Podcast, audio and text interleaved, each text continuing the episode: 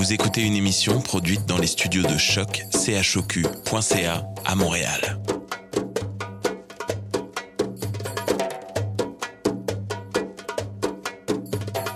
Vous êtes tous les bienvenus à Radio Dodo, une radio internationale destinée aux tout petits enfants victimes des guerres.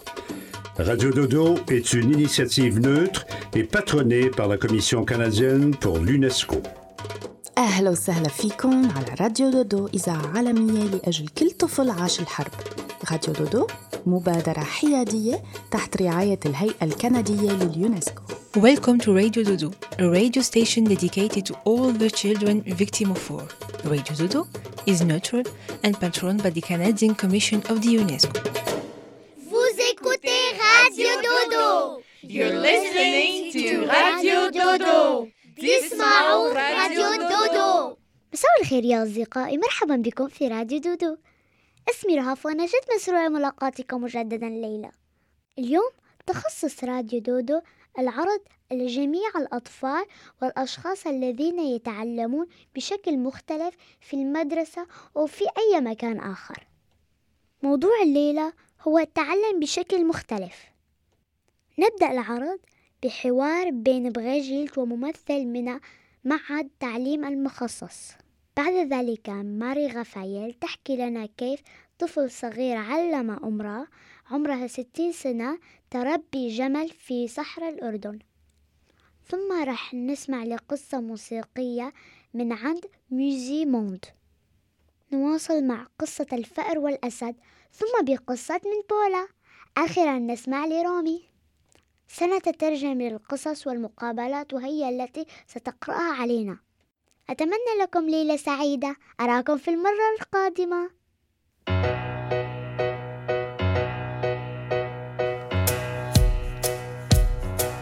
On a nos manies, nos têtes envahies, gestes maladroits, en mode pourquoi Nos regards s'égarent, on a parfois peur, et notre langage, pas toujours à l'heure.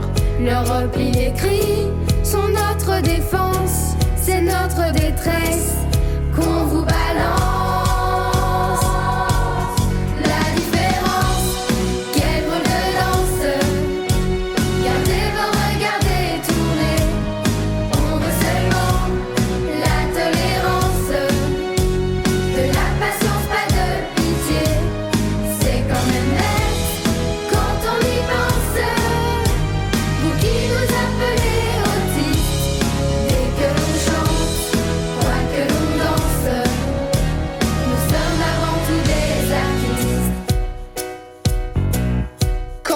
Notre cœur est un peu lassé, on se donne des coups, on peut tout casser. Mais quand notre cœur déborde de joie, on flappe les bras, on fait n'importe quoi. On voudrait comprendre toutes nos émotions, le monde va trop vite.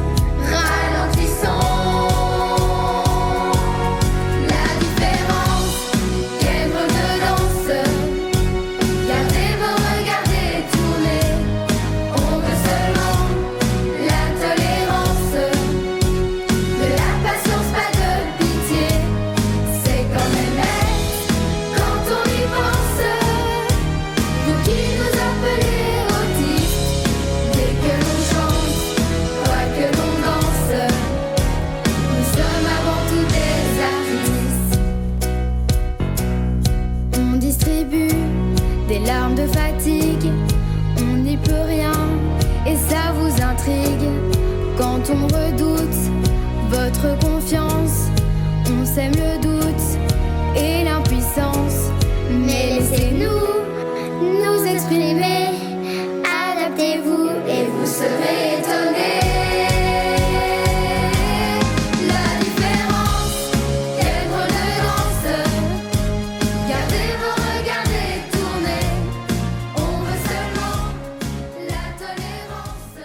مساء الخير أصدقائي معكم سناء. تعويضا للملاقاة التي أعلنتها رهف في البداية راح نسمع لكم روبورتاج قصير يحكي لنا عن كلب اسمه ماكس وكيف هذا الكلب يساعد الأطفال المصابين بالتوحد. انتو جاهزين؟ هيا معي. بالطبع تقدروا تشوفوا الكليب على موقع إنترنت راديو دودو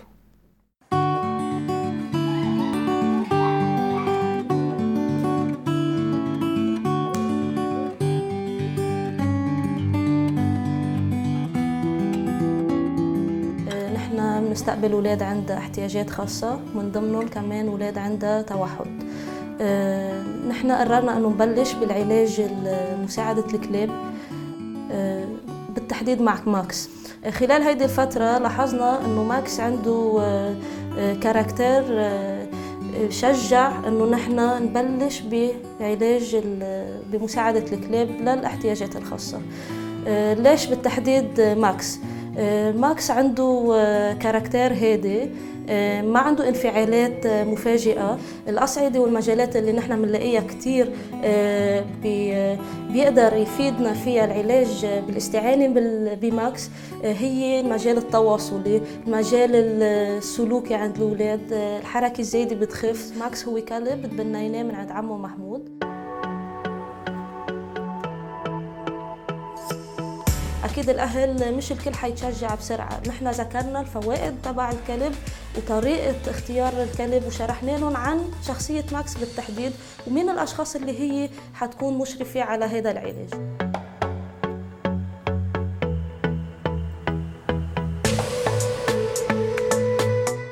ماكس بيكون مرتاح بيطلع له نشاطات ترفيهية بيطلع آه، بيطلع الطاقة اللي عنده. لأنه هو كلب صغير بالعمر عنده طاقة بحاجة لأنه يركض لما يكون هون كل الوقت قاعد ما عم بيتحرك ما عم بيتنقل.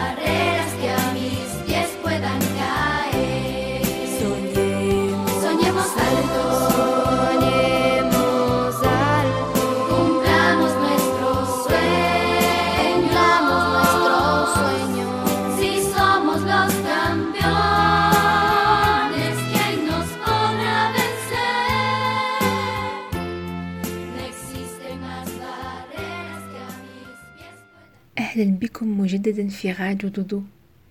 الليلة نسمع إلى بقصة ماري غفال مراسلتنا من الأردن. ماري غفال لقت إركا امرأة عجيبة ذات قصة عجيبة. تركت كل حياتها في البرتغال لتروح تعيش في صحراء الأردن. هيا نسمع معا قصتها. I want you to listen very carefully. I want you to go to Wadi Rum. You don't need to take everything, just, you know, it's a different kind of living. هاكم سمعتوا إلى صوت إركا الملقوبة بأم الجمل إركا فنانة عمرها خمسة وثمانين سنة تحب كتير الرسم والت- والتصوير غادرت أوروبا خمسة وعشرين سنة لتعيش في وادروم صحراء في جنوب الأردن بالقرب من الحدود مع السعودية. علاش؟ باه تعيش مغامرة حياتها حياة جديدة. الآن راهي تعيش في خيمة مثل البدو وتربي الجمل. معها قطة وكلاب وخاصة كتبها لأنها تحب كثير القراءة. منذ خمسة وعشرين عام وهي تعيش هكذا. في البداية ما كانت تعرف كيفاش تدير مع الجمل ولا حتى كيفاش تعيش في الصحراء. بس في يوم ما التقت بطفل له وبركة. طفل صغير يعيش مع عائلته في الصحراء. كان في عمره أنذاك سبع سنوات فقط. استقبلوا إرقا في عائلتهم. وتعرفوا شو صرا؟ باركة هو اللي علم لها تربية الجمل. كان في عمره سبعة سنوات وعلم لها.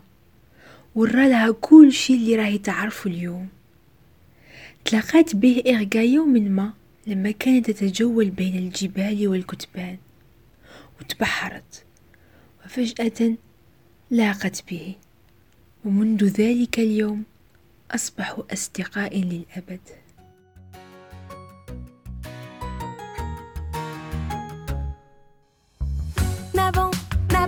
N'abandonne, jamais, jamais.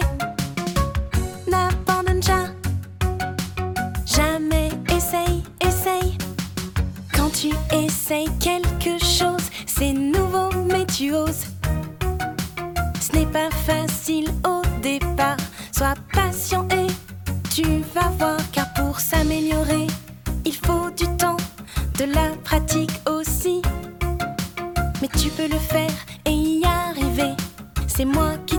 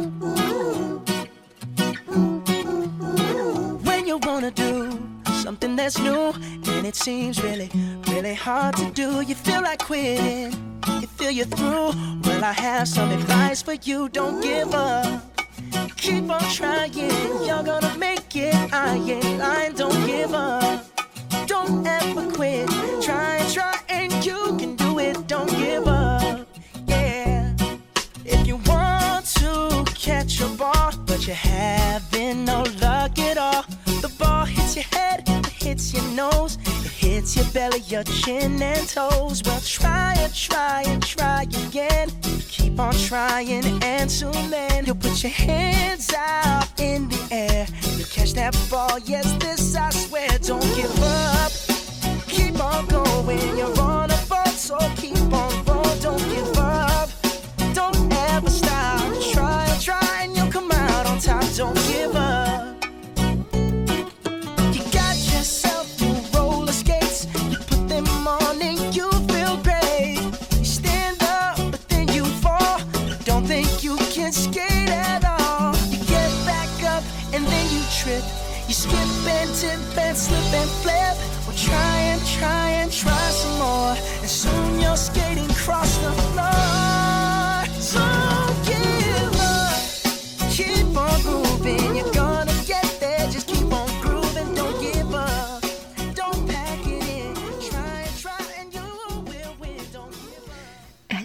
أطفال كيفكم؟ تعويضا لقصة ميوزيموند راح نقدم لكم قصة تشبه لها كثير وراح تسمعوها مع بعض. هي قصة البط القبيحة. يلا معا البطة القبيحة. في مساء يوم صيفي مشرق وجدت البطة الأم مكانا جميلا تحت شجرة على البحيرة لتضع بيضها. وضعت خمس بيضات. وفجأة لاحظت أن إحدى البيضات مختلفة عن الأخريات قلقت بعض الشيء. وانتظرت حتى يفقسن. وذات صباح فقست واحدة تلو الأخرى وبدأ الصغار في الخروج. وهكذا كل البيض فقس. وأخرج الصغار رؤوسهم للعالم الكبير. فقست كلها ما عدا واحدة. أوه يا لصغاري الرائعين. أنا أم محظوظة. لكن ماذا حدث للخامسة؟ لقد قلقت الأم. إن البيضة الأخيرة تأخرت في الفقس. رقدت على البيضة. وأعطتها كل الدفء والحنان. هذا سيكون أجمل واحد في صغاري لأنه تأخر كثيراً في الفقس. وذات صباح عندما فقست البيضة خرج منها بطة قبيحة لونها رمادي.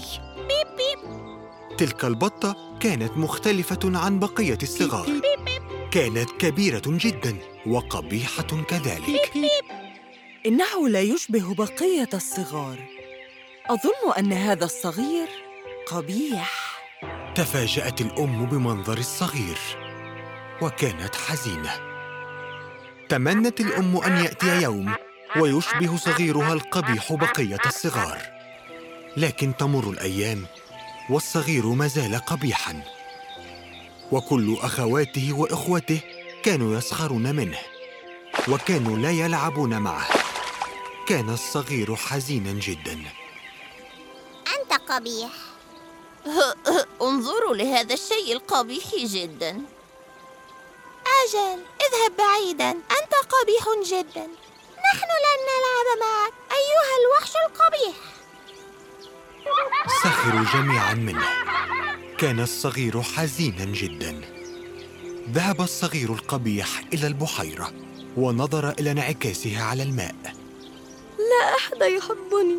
أنا قبيح جدا. قرر الصغير أن يترك العائلة ويبحث عن مكان آخر في الغابة. تجول الصغير وحده في الغابة الكبيرة. وعند حلول الشتاء كان الثلج في كل مكان. وكان الصغير حزينا ويرتجف من البرد ولم يجد أي شيء ليأكله أو مكان دافئ ليأويه. ذهب إلى عائلة من البط لكن لم يقبلوه. أنت قبيح جدا. من هذا الصغير القبيح؟ ذهب ليعيش في بيت الدجاجة. لكن الدجاجة نقره بمنقاره فهرب بعيدا.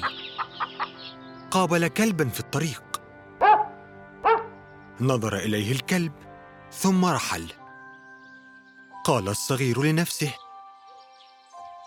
أنا قبيح جدا لهذا لم يأكلني الكلب. عاد الصغير للتجول في الغابة وهو حزين جدا. ثم قابل فلاحا أخذه معه لزوجته وأطفاله. لكن هناك كانت تعيش قطة وسببت له المتاعب لذا غادر منزل الفلاح. وسريعا جاء الربيع وأصبح كل شيء جميلا وأخضر من جديد واستمر في التجول ورأى نهرا. كان سعيدا لرؤية الماء ثانية. اقترب من النهر ورأى بجعة جميلة تسبح ووقع في حبها. لكنه خجل من منظره ونظر إلى الأسفل. وعندما فعل ذلك رأى انعكاسه على الماء وكان منبهرا. لم يعد قبيحا الآن لأنه أصبح بجعة شابا ووسيما وأدرك لماذا كان يبدو مختلفا عن إخوته. لأنه كان بجعة وهم كانوا بط. تزوج من البجعة الجميلة. التي وقع في حبها وعاش معا في سعادة.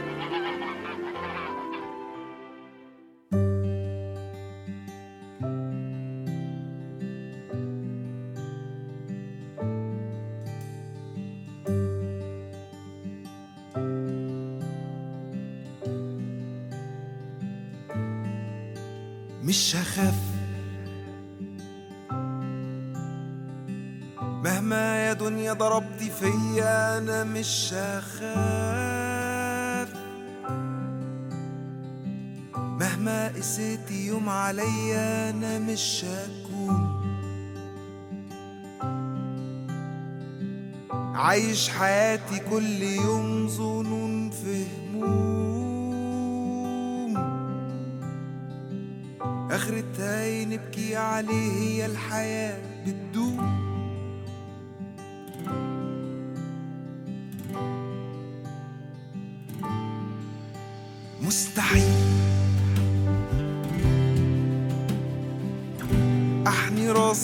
منحني علشان أعيش. دي المذلة فيكي كسرة والضعيف ما بيساويش. والطرق فيكي كتيرة والسكك ما بتنتهيش.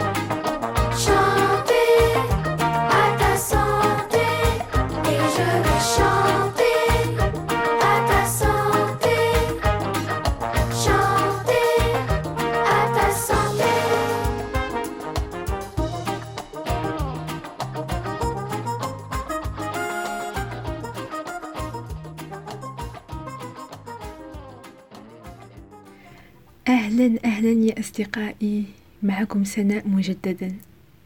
كارين اقترحت علينا قصة الأسد والفأر. هيا نسمعوا ليها. في إحدى الغابات كان يعيش فأر ضعيف. كان ذلك الفأر يخاف من الثعلب والذئب حتى أنه كان يخاف من نفسه. حتى إن هبت الرياح واقتلعت أحد الأغصان كان ينظر حوله باحثا عن حفرة يختبئ بها. وبسبب كل ذلك كانت كل الحيوانات الصغيرة تسخر منه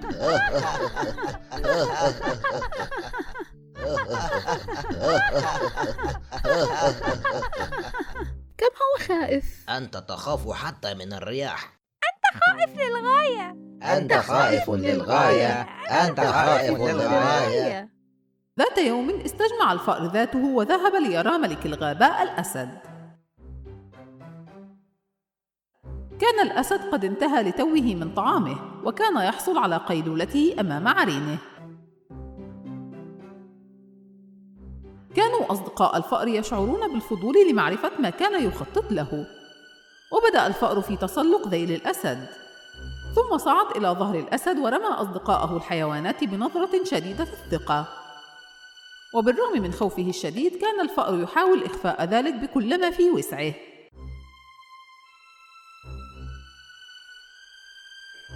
وفي تلك اللحظة بالضبط استيقظ الأسد. وما إن هز فراءه حتى سقط الفأر من فوق ظهره. وتلاقت أعين الفأر مع الأسد. وشعرت جميع الحيوانات الأخرى بالقلق.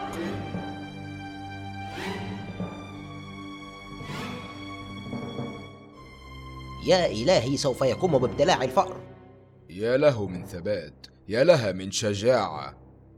ماذا تفعل فوق ظهري؟ ملك الغابة. من فضلك لا تأكلني. أنا أكثرهم خوفا وضعفا.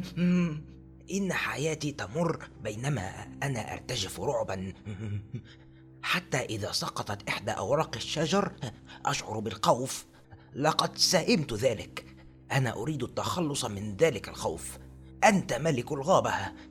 إن زئيرك ولو لمرة واحدة يخيف جميع الحيوانات منك.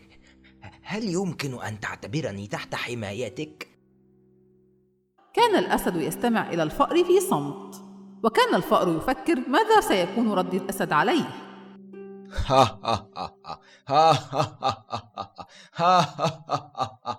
ولماذا يجب علي مساعدتك؟ أعطني سببا واحدا يمنعني من أكلك. أنا أعدك أنني سأرد لك هذا الصنيع. وقد أستطيع مساعدتك يوما ما. ما إن انتهى الفأر مما كان يقوله حتى زأر الأسد بقوة. كيف يمكن لفأر صغير مثلك أن يقدم لي أي مساعدة؟ وما كاد الأسد يرى الفأر الصغير يرتعد أمامه من الخوف حتى قرر ألا يأكله. الحمد لله أني أشعر بالشبع والآن ابتعد عن ناظري ركض الفأر بعيدا عن المكان. بينما كانوا يشاهدون ما يحدث من بعيد كانوا أصدقاء الفأر يشعرون بدهشة شديدة. بعد مرور بعض الوقت شعر الأسد بالجوع وبدأ يتجول في الغابة. لكنه لم يلحظ إحدى فخاخ الصيادين المنصوبة فوقع في الفخ. وأصبح معلقا في الهواء بداخل شبكة كبيرة. حاول الفكاك من الشباك ولكنه لم يستطع. لقد كان ملك الغابة لذا فإنه إن طلب النجدة فستكون تلك إهانة له. وسيسمعه جميع الصيادين وسيأتون لاصطياده بشكل أسرع. لذا وبلا خيار كان عليه أن ينتظر. في تلك الأثناء بدأت الحيوانات الأخرى بالغابة تلاحظ الأسد. ولكن لم يجرؤ أحد على الاقتراب منه. وبينما كان يمر استطاع الفأر الصغير رؤية الأسد. ومن ثم قرر مساعدته. فذهب مباشرة إلى جواره وبدأ يتسلق ذيل الأسد الطويل وعندما وصل إلى الشباك بدأ في قدمها.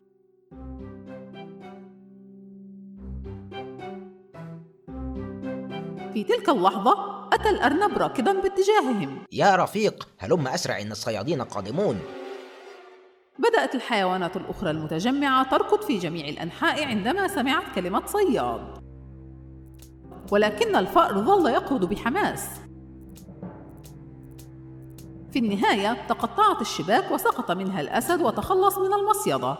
هيا اقفز على ظهري ولنفر من هنا. قفز الفأر فوق ظهر الأسد ولاذوا بالفرار سويا. وصل الأسد إلى عرينه وقد انقطعت أنفاسه فانحنى ليقفز الفأر من فوقه. عندما أخبرتني ذلك اليوم أنك قد تستطيع مساعدتي قللت من قيمتك. لقد ظننت وقتها أنك فأر صغير بلا أي فائدة ولكنك أنقذت حياتي. أنا أشكرك. هذا من دواعي سروري يا مولاي. أنت لست في حاجة للخوف مني مجددا. في الواقع أنت لست مضطرا للخوف من أي شيء لأنك فأر شجاع للغاية. إذا كنت أنا ملك الغابة فأنت من الآن فصاعدا أمير الشجاع. بدأ الأسد والفأر معا في الضحك.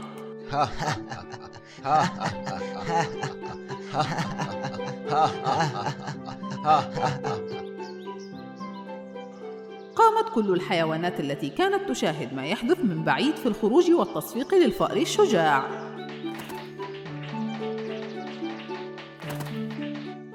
وأصبح الأسد والفأر صديقين عزيزين وعاشت الغابة في سلام أبدي.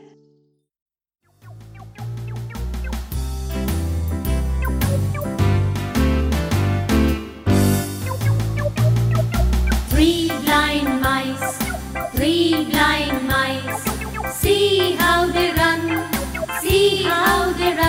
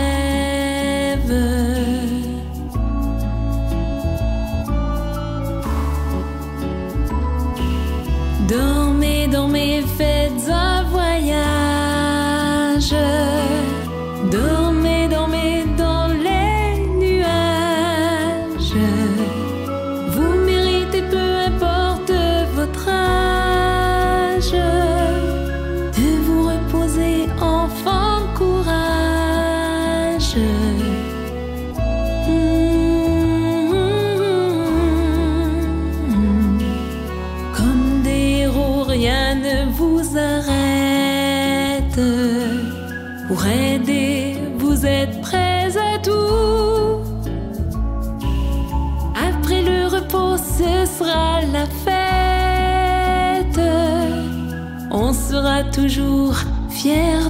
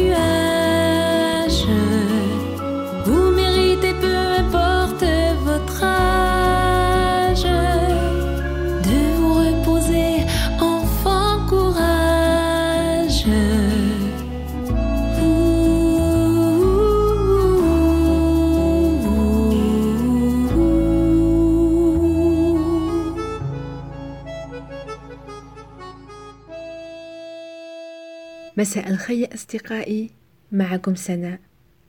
راح نحكي لكم عن سام صبي صغير رائع. كتبت بولا قصتنا عليه. حابين نسمعوها؟ هيا معي. سام عمره سبع سنين قصير سخنتوت ويتحرك بشكل مضحك لكنه يملك شيء لا يملكه الآخرين. سام يسمع كل شيء كل صوت حس السيارة كي تمر الطائرة وجميع الأصوات التي لا يلاحظها أحد ولا يسمعها الناس العاديين بس يسمعها سام لأنه غير عادي. سام يرى كل شيء ويلاحظ كل شيء ويشعر بكل شيء يشم كل الروائح والعطور. سام كلي عنده قوة عظمى مثل الأبطال. لكن سام حساس إلى درجة أنه يلاقي صعوبة في التركيز. عندما يتحدث مع الناس يسمع شو راه يقولوا والكلمات ويسمع أيضا جميع الأصوات المحاطة به ولذلك لازم له قوة خارقة لفهمهم فهم الكلمات والجملات.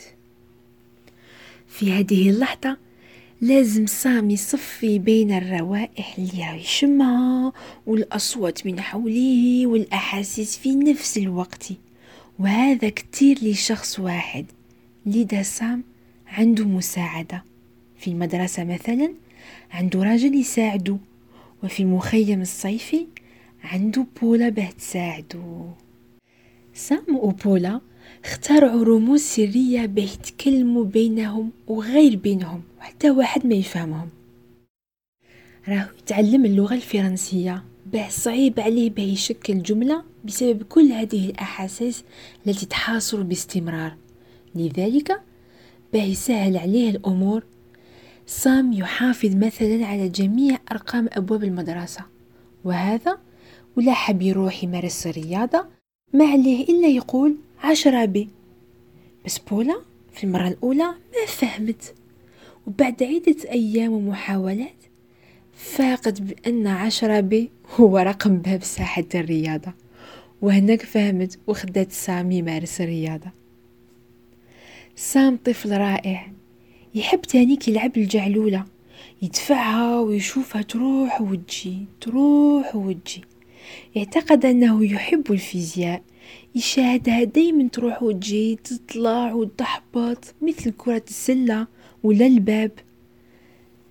لكن أصعب شيء لسام هو أن يتفاعل مع الآخرين مع الأطفال. في المركز الصيفي وين راه هناك 13 طفل وبولا تنشط وهي تبقى خاصة مع سام باه تساعده أصدقاء سام في المخيم اسمهم غوزالي أليس وشارلي. بولا تشرح لهم قواعد اللعبة والسباحة. لكن سام يتعلم بشكل مختلف عنهم. وفي بعض الأحيان يحتاج للمساعدة باه يركز. لهذا بولا دايما معه وحتى ولو تحب تكون مع الآخرين. غالبا ما يضع سام سماعات في أذنيه حتى يركز. ورغم الموسيقى يسمع ويطبق دائما قواعد اللعبة. سام يحب يلعب كثير لعبة الغميضة والجري. وكي يلعب ما يحترمش كتير قواعد اللعبة. بس يمراح ويضحك كتير مع أصدقائه أليس غوزالي وشارلي وهذا هو المهم. بدون أصدقائه لم يتمكن من اللعب كل هذه الألعاب. أتمنى لكم ليلة سعيدة.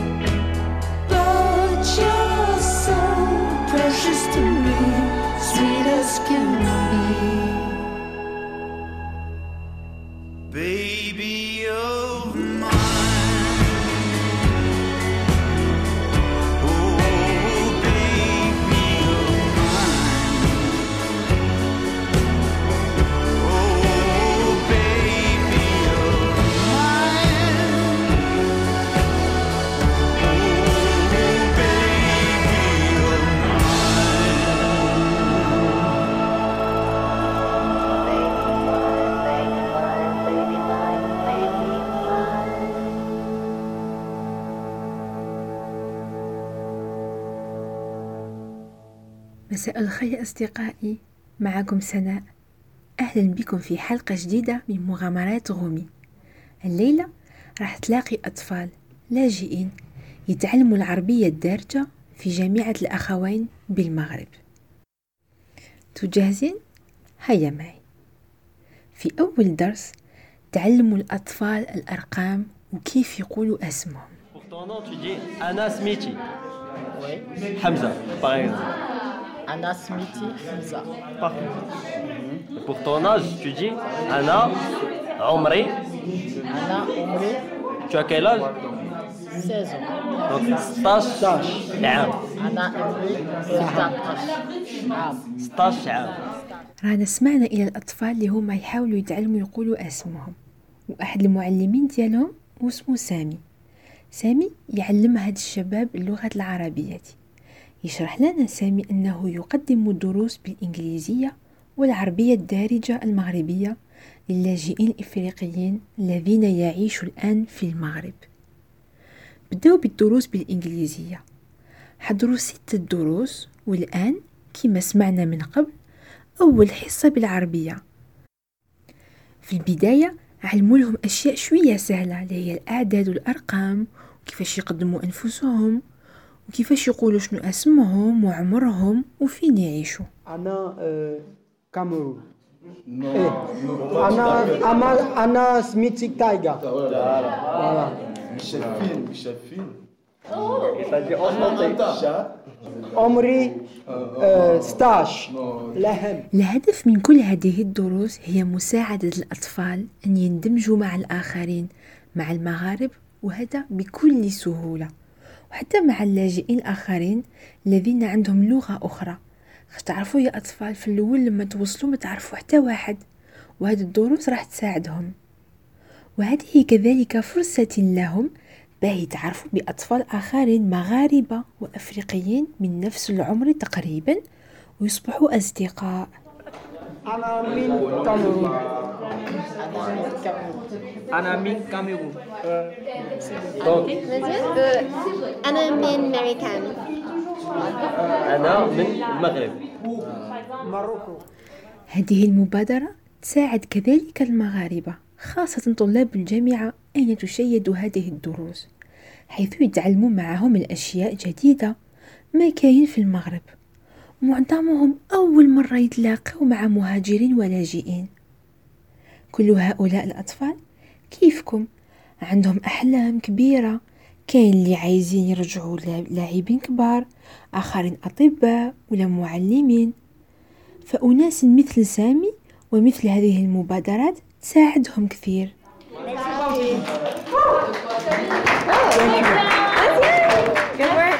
I am waiting Enchanté.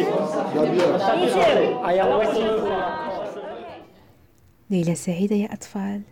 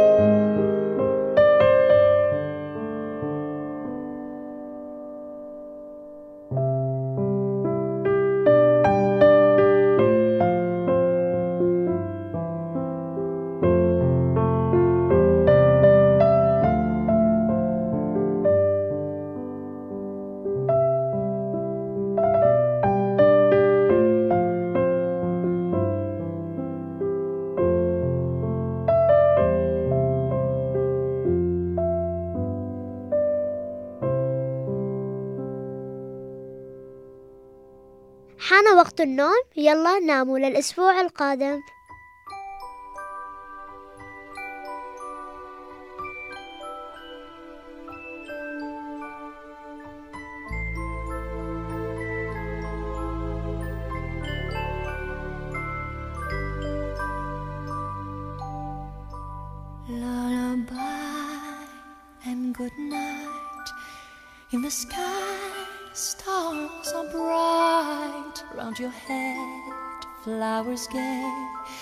Set your slumbers till day. Lullaby and good night. In the sky, stars are bright. Round your head, flowers gay.